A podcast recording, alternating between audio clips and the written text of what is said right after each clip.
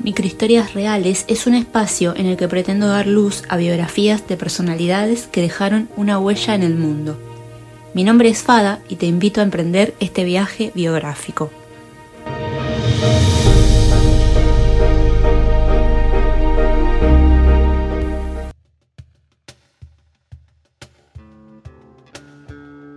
Muy buenas, audiencia, ¿cómo están?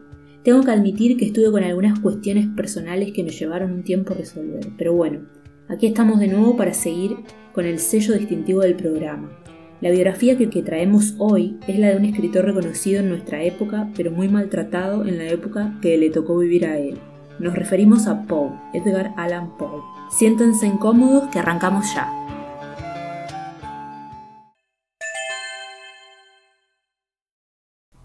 Anoche me desperté a mitad de la noche. Tenía las manos y los pies helados, y parecía haber estado respirando vaho. Noté que no entraba ni una pizca de luz por la ventana, por lo que me moví en la oscuridad con los ojos cerrados. Quería salir de la habitación. Fui palpando los muebles intentando no chocar con ninguno. Me di cuenta, segundos después de haber salido de la cama, que no le había puesto atención a él. No escuchaba su respiración como cuando recién se quedaba dormido. Debían de ser las tres o cuatro de la madrugada. Empecé a sentir el frío de la noche y buscaba la bata. En medio de la oscuridad no podía encontrarla. Sentí un cúmulo de pesadez molesta. La cabeza también me dolía y me ponía nerviosa no poder ver nada, pero tampoco quería abrir los ojos, prefería no hacerlo. Me golpeé una mano con el placar, a lo que parecía o lo que parecía hacerlo. No esperaba el golpe, me sorprendió y me dolió. Me había desorientado en la habitación. Tenía esa fea sensación que uno tiene al pasar la noche en una habitación que no es la de uno. Querer ir al baño en la noche, imaginar muebles donde no están o al revés, por puro desconocimiento del lugar ajeno. Qué molestia sentir que me pasa mi propia habitación. Pensé si me había dormido con la panza llena o había tomado vino. No podía acordarme. Ah, claro. Como habían pintado la mancha de humedad de nuestra habitación, dormíamos en la de al lado, por el olor a pintura que quedó en el ambiente. Mm, no, no, no, no puede ser. Eso fue la semana pasada, me acuerdo bien. Mi pie derecho se topó con algo y antes de que me diera cuenta me había dado un golpazo terrible en toda la nariz, en la cara. ¡Qué dolor! Y qué estúpida no encontrar la puerta como todas las noches. Sentí una mezcla entre bronca, vergüenza y miedo. De repente, un ruido fuertísimo que pareció venir de otra habitación, como si se hubiera cerrado una puerta de golpe. Un aire fresco de golpe me subió por los pies y me desesperó no tener la estúpida bata. Me sentí tonta, se me puso la piel de gallina, tenía miedo. Pensé que por querer ir al baño rápido me había salido todo al revés. Ya estaba desvelada y el corazón me latía más fuerte. Volví a sentir un ruido, me paré en seco, no era el viento ni ninguna puerta. Otra vez, despacio, con cierto ritmo, con el crujir del suelo, lo sentí cada vez más fuerte y más cerca. Me aterré, y quise volver por el camino que había hecho, pero me perdí. Sin hacer ruido respiraba más fuerte, estaba asustada y seguía sin querer abrir los ojos, intentando volver con los pasos hacia atrás, pero de frente hacia donde pensaba que venían los pasos. ¿Quién es? ¿Cómo entró a casa? No tengo nada para golpearlo, nada con qué defenderme. ¿Qué hago? Grito, sí, eso. Intento gritar y no puedo. No me sale la voz. Que alguien me ayude, por favor, me va a agarrar, está cerca. Lo siento. No, no. Me toca la cara. Despacio, me despierta. Amor, ¿estás bien? Estaba soñando algo feo.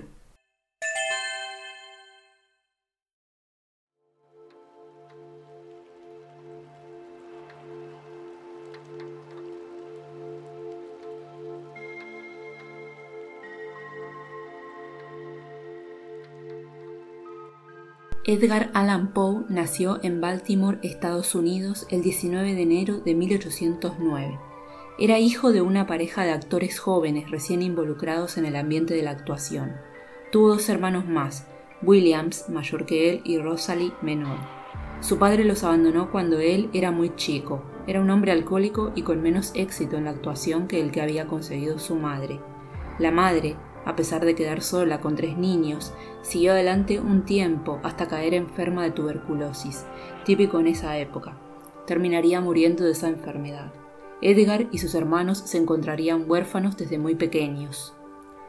De Edgar se hizo cargo una pareja. Su padrastro, del cual él tomaría el apellido, Alan, fue un acaudalado comerciante de ascendencia escocesa. Este nunca adoptaría formalmente a Edgar. Si bien su padre adoptivo lo ayudaría en su educación, al llegar a la universidad lo dejaría tirado a la deriva. Dejaría de pasarle dinero, por lo cual Edgar, con toda la voluntad de querer estudiar, intentó pagarse sus estudios solo, recurriendo al juego, para probar si quizás esto pudiera darle algunas ganancias. Al final lo arruinaría peor, y sería el comienzo de una vida corta, llena de tristeza, alcoholismo y locura. Su madrastra, una mujer que lo quiso mucho y por la cual el escritor siempre sintió gran afecto, falleció mientras él intentaba lograr tener una buena relación con su padrastro. Después de que ella falleciera, esta relación tirante iría a peor, claramente. Él nunca lograría nada de ese padre que ni lo había querido como hijo ni nunca lo había aceptado por completo en su familia. Al parecer, el hecho de que los padres de Edgar hubieran pertenecido al mundillo de los actores, a su padrastro nunca le sentó bien, y Edgar recibió siempre ese desprecio por parte de él.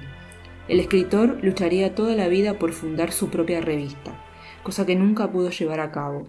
Terminaría siempre por trabajar como editor para otras personas, a las cuales por su dedicación en el trabajo que él hacía los llevaba al éxito allá donde iba. Pero claro, esto era para otros. A él nunca le alcanzó el dinero para sus propios proyectos e ideas personales.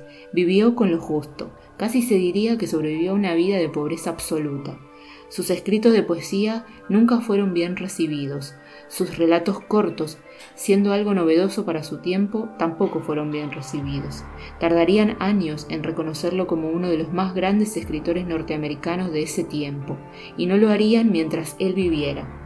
Su muerte en 1849 a sus 40 años también formaría parte de un acontecimiento oscuro en la vida del escritor. De ella ya se ha hablado mucho en multitud de canales de YouTube, podemos encontrar más detalles sobre cómo murió. Lo más extraordinario de la vida de este notable y sublime escritor, conocido por sus cuentos de locura, terror absurdo, grotesco y sin sentido, es que dio su vida incansablemente por lo que amaba, pero nunca en vida se le devolvió de alguna manera el reconocimiento merecido. Su país natal tardaría mucho en aceptarlo, mientras que en muchos otros lugares ya se lo veía como el gran escritor que había sido. Los escritores más conocidos como poetas malditos, Rimbaud, Verlaine, Mallarmé, entre otros, fueron quienes más pusieron sus ojos en él, y después de ellos muchos más también. Edgar Poe vivió una vida miserable y murió miserablemente, pero es uno de los más grandes escritores que Norteamérica pudo tener.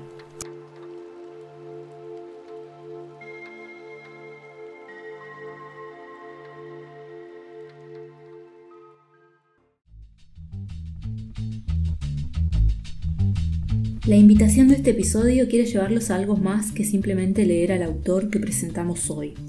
Al prepararlo, nos propusimos indagar en el escritor.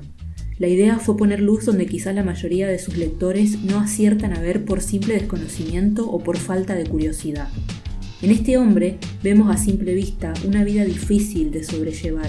No nos basta simplemente con saber que tenía problemas de alcoholismo, como imaginamos también que en la actualidad hay personas con adicciones y no son adicciones por gusto propio, sino por querer encontrar un escape de la dura realidad de la que muchos no tienen la opción de salir. Nos propusimos dejar claro que, así como pudimos analizar en la biografía de Edgar Poe, su época y nación no le fueron merecidas tal como más tarde sí lo revalorizaron. El escritor es un ejemplo de que el tiempo contemporáneo no siempre reconoce a sus genios. Al igual que le sucedió a él, hubieron otros después queriendo llevar adelante otro tipo de sueños personales. Y hoy, ahí afuera, también habrá otros genios y genias que como él están intentando. A ellos les dedicamos este episodio y le damos ánimos a no dejar de intentar. A veces, aunque lleve muchísimo tiempo, tarde o temprano sale a la luz esa genialidad.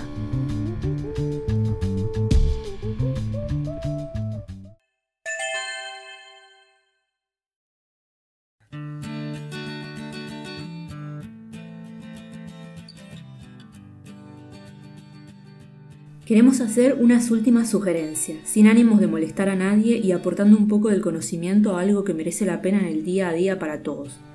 En muchas ocasiones nos ha pasado que al ir a tirar la basura nos encontramos con que en el contenedor orgánico, que no suele ser de ningún color, por lo menos acá en España, sino más bien entero de color verde, hay papel, cartón O lo peor de todo, en muchas ocasiones hay plástico u otras cosas como cables o todo tipo de basura que claramente no va en el contenedor orgánico, porque no podría nunca llegar a descomponerse un pedazo de plástico.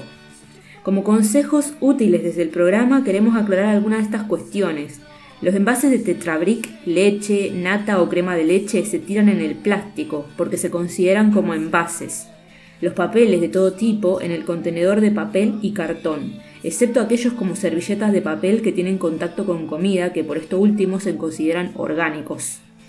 Por último, cualquier tipo de basura que no encaje en ninguno de estos contenedores, existen puntos ecológicos de recogida de este tipo de basura, pilas, pruebas, de, pruebas caseras de COVID, pruebas de embarazo o cualquier otra cosa.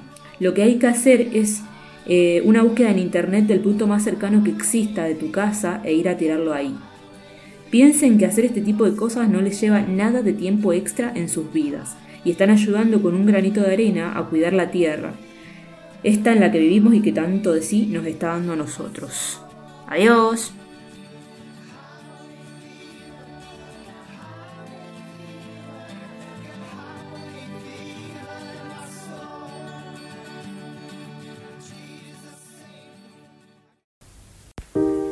Te gustó este episodio y querés aportar información sobre alguna biografía que te haya sorprendido, no dudes en escribirme en la información del podcast. Les dejo mi blog y mi correo electrónico. De la misma forma que si querés hacerme algún comentario sobre lo que acabas de escuchar, podés escribirme tu opinión también. Nos vemos en el siguiente episodio y no se olviden de cuestionar todo aquello que les haga ruido.